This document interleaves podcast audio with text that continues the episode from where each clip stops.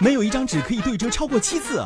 蜗牛可以不吃东西睡三年。人睡觉比坐着看电视所消耗的卡路里还多。老师没教过，我来告诉你。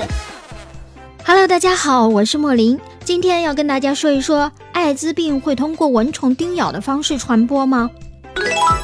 信息时代，流言四起，往往让人无所适从。这不，艾滋病西瓜、艾滋病香蕉，乃至艾滋病针头扎人事件一出接着一出，弄得人心惶惶，连蚊子都跟着躺枪了。于是乎，专家们站出来了，一再解释蚊虫叮咬不会传染艾滋病。有意思的是，专家不解释的时候，相信蚊子会传染艾滋病的小伙伴还没有这么多。但是专家一出来辟谣，问题反倒更加严重了。这年头，谁敢相信专家的话呀？专家说往东，你就往西；专家说往西，你就往东，一定错不了。这就有点极端了。被利益左右、没有学术良心的专家毕竟是少数。蚊虫叮咬确实不会传染艾滋病，艾滋病的传播途径只有性传播、血液传播和母婴传播三条途径。嗯哼，蚊虫叮咬和日常生活当中接触都不会感染艾滋病。科学研究证实，艾滋病毒十分脆弱。对光、热等因素十分敏感，也不能在空气、水和食物当中存活。只有带病毒的血液或体液从一个人体内直接进入到另一个人体内时，才有造成疾病传染的可能。离开了血液和体液，病毒会很快死亡的。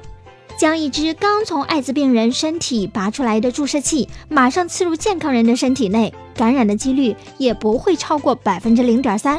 蚊子吸血只是被当作食物。要经过一个消化的过程。生物学家发现，蚊子一旦吸饱之后，会等体内的食物完全消化以后再叮人。而最理想的情况之下，艾滋病毒在蚊子体内也只能存活二到三天。此外，蚊子吸血是单向的，吸入后便不会再吐出来。人家好不容易弄点食物充饥，哪能随便吐出来呢？那么，蚊子嘴上残留的血液会不会传染艾滋病呢？也不会。首先，这个量微乎其微，仅有零点零零零零四毫升，而蚊子的嘴是暴露在空气当中的，残留的血液会很快的干掉，将艾滋病毒杀死。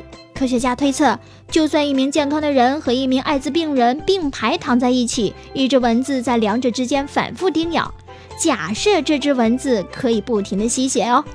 至少要两千八百次以上才会造成感染呢，所以朋友们千万不要歧视艾滋病患者哟，更不要害怕一般的接触会传染给你。嗯哼，好了，本期节目就到这里，这里是老师没教过，录音莫林，制作莫林，感谢收听，下个时段我们再见。